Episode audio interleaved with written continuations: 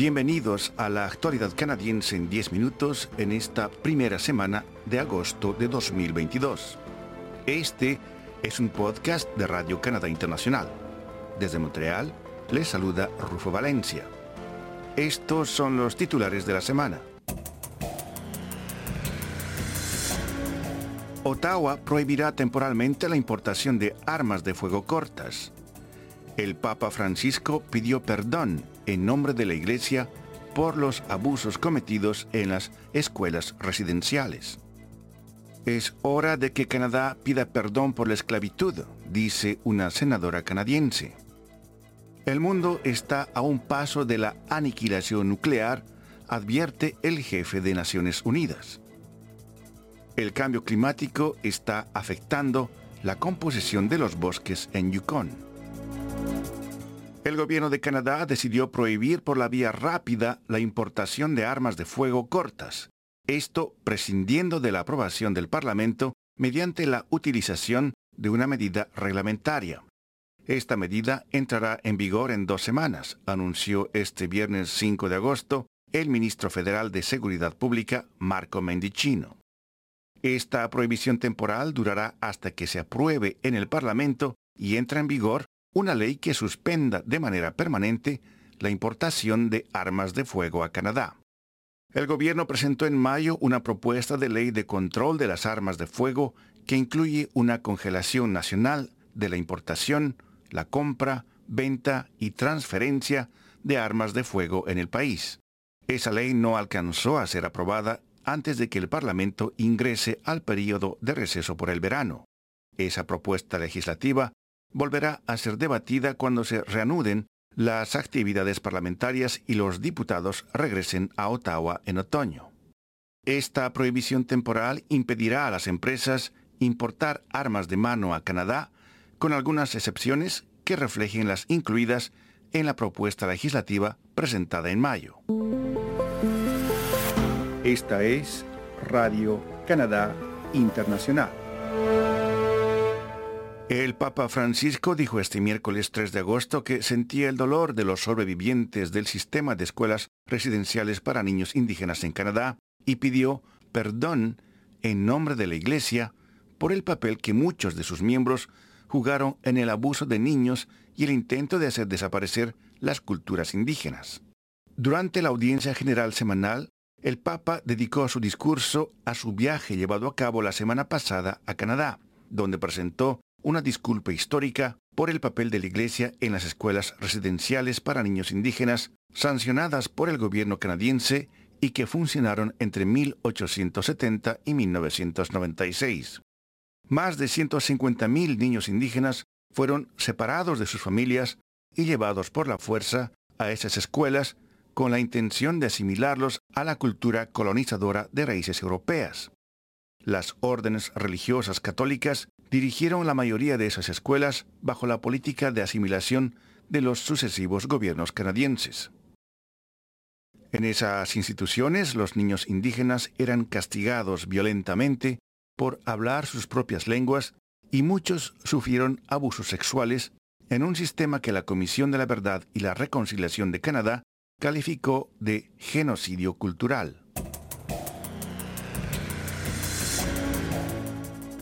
Los políticos federales votaron por unanimidad el año pasado en favor de reconocer el 1 de agosto como el Día de la Emancipación en Canadá. Ese día, en 1834, entró en vigor la ley de abolición de la esclavitud, otorgando la libertad a unas 800.000 personas esclavizadas en la mayoría de las colonias británicas. Pero reconocer este día a nivel nacional fue solo un primer paso, dijo la senadora Wanda Thomas Bernard. Este año ella pidió nuevamente que el gobierno de Canadá presente sus disculpas por los daños intergeneracionales ocasionados por la esclavitud y que se implementen reparaciones. Ella explicó que la falta de una disculpa oficial por la esclavitud es uno de los asuntos pendientes del gobierno canadiense. El secretario general de las Naciones Unidas, Antonio Guterres, hizo sonar la alarma por la guerra en Ucrania, las amenazas nucleares en Asia y el Oriente Medio y otras tensiones, advirtiendo que la humanidad está a solo un malentendido, a un solo error de cálculo de la aniquilación nuclear. La advertencia se produjo este primero de agosto durante la inauguración de una conferencia retrasada por la pandemia para revisar el Tratado de No Proliferación Nuclear, que ya tiene 50 años de antigüedad y cuyo objetivo es evitar la propagación de las armas nucleares y lograr eventualmente un mundo libre de estas armas de destrucción masiva. La amenaza de una catástrofe nuclear también fue planteada por Alemania, Japón, Estados Unidos y muchos otros oradores en la apertura. El secretario de Estado de Estados Unidos, Anthony Blinken, dijo que Corea del Norte se está preparando para realizar su séptima prueba nuclear, que Irán no ha querido o no ha podido aceptar un acuerdo para volver al acuerdo nuclear del 2015 destinado a frenar su programa nuclear.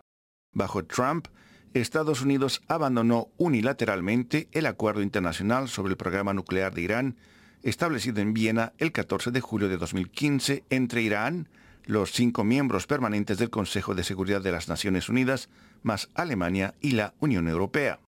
La ministra alemana de Relaciones Exteriores, Annalena Baerbock, dijo que la temeraria retórica nuclear de Moscú desde la invasión de Ucrania está poniendo en peligro todo lo que el Tratado de No Proliferación Nuclear ha logrado en cinco décadas. Está escuchando La Actualidad Canadiense, un podcast de Radio Canadá Internacional. Los árboles de hoja caduca se están expandiendo en varias zonas en el territorio de Yukon debido a los efectos relacionados con el cambio climático, según una nueva investigación. Kirsten Reed, autora principal de un estudio publicado en Environmental Reviews, dijo que la sequía, los incendios forestales y el deshielo del permafrost están cambiando la composición de los bosques. Añadió que las coníferas que dominan los bosques de Yukon parecen estar librando una batalla perdida contra los árboles de hoja caduca como el álamo. Eso es lo que parece estar ocurriendo en la región de Kluane, en Yukon, donde los álamos e incluso los pastizales están invadiendo los bosques de abetos blancos. El estudio afirma que las condiciones de crecimiento ideales para este tipo de abetos son probablemente cada vez más escasas. El estudio afirma que hasta el año 2090 las proyecciones en todo el Yukon incluyen cambios de bosques boreal a praderas, de tundra ártica a matorrales y bosques, y de tundra alpina a bosques, con la aparición de praderas tal como existen en regiones más cálidas en América del Norte. Y antes de concluir, nuestra colega Gabriela Guzzi nos informa sobre los temas que ganaron su atención esta semana. Bienvenida, Gabriela. Hola, Rufo. Un saludo para ti y también para nuestra audiencia. Espero todos estén muy bien. Esta semana les propongo tres reportajes bien interesantes. En el primero conversamos con Carolina Jovet del organismo sin fines de lucro Bouclier de Tiena para conocer sobre la atención de mujeres y niños víctimas de violencia doméstica. Carolina nos comentó que las mujeres que recién inmigraron a Canadá son más vulnerables a la violencia conyugal. En el segundo reportaje de esta semana les damos a conocer la Expo Latino Calgary 2022, un festival de tres días de música, tradiciones, colores y sabores de Latinoamérica y que este año tiene como headliners a Oscar de León y a Alex Cuba, entre otros artistas. Y en el tercero conversamos con Alex, vocalista de Ramón Chicharrón, una banda de Montreal liderada por este colombiano de nacimiento que conquista no solo el corazón de Quebec, sino también el de Canadá, Estados Unidos e incluso su Colombia natal. Espero nuestras propuestas sean de su agrado. Nos encontramos nuevamente la semana que viene. Feliz fin de semana. Muchas gracias, Gabriela.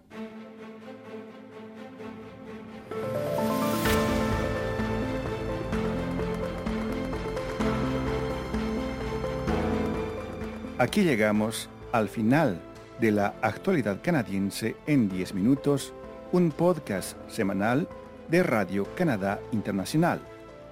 Desde Montreal, Canadá, Rufo Valencia les agradece por su atención y será hasta la próxima.